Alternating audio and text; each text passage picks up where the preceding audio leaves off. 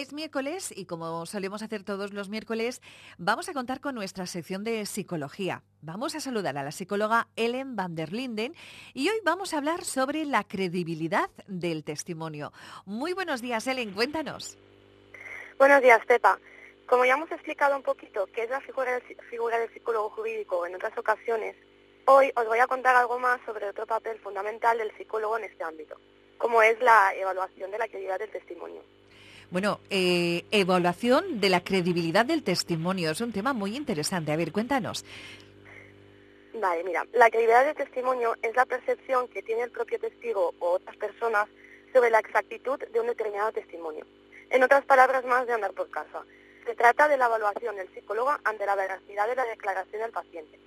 ¿Está el paciente contando realmente la verdad? Eso es lo que el psicólogo, como buen profesional, nunca juzgará, se trata de analizar la validez de lo que se está contando para averiguar si el, testimonio tiene relación con lo ocurrido. Ya veo. ¿Y, qué hacemos con la historia que cuenta un paciente cuando acude a un psicólogo jurídico a declarar?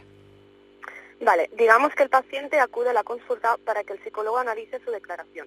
Posteriormente, el profesional estudiará todo lo abordado en las sesiones y esa información que se recoge en el informe pericial se utilizará como prueba probatoria ante el policía o el juez junto con el resto de pruebas insertas en el procedimiento.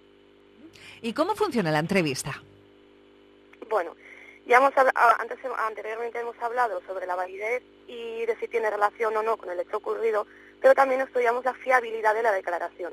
Es decir, buscamos criterios de realidad en el contenido de la declaración. Por lo tanto, en estas entrevistas lo que hacemos es obtener todo detalle posible, como por ejemplo recordar lugares, sonidos, olores, analizar la claridad de lo que nos cuentan y con esto lo que hacemos es una reconstrucción de la historia. Aparte de la información que nos da el paciente verbalmente, el psicólogo jurídico también usa otros instrumentos de evaluación para así obtener una información más completa. muy interesante. Y por último, ¿nos puedes poner algún ejemplo de delitos en los que se utilice la evaluación de la credibilidad del testimonio? Sí, claro. Esta herramienta se utiliza sobre todo ante cualquier delito en el ámbito penal. Por ejemplo, en casos de violencia de género, un caso de abuso sexual infantil donde se analiza la credibilidad de la versión del niño en casos de asesinatos o otros delitos que podríamos decir que son menos graves como robos, estivamientos por la calle y, varios delitos más. Em, y ya estaría.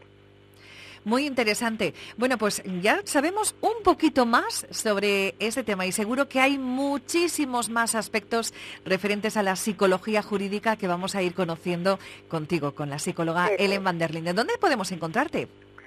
Bueno, podéis encontrarnos a mí, a Vicente Seguí, junto con mi cuadro, en la calle Marqués de Campos 18, segundo B, o llamando al teléfono 630-659-166 o al 699-360-456 o en la página web Vicente Seguí Psicología. Muchísimas gracias. Mm, gracias a ti. Hasta la próxima, Ellen.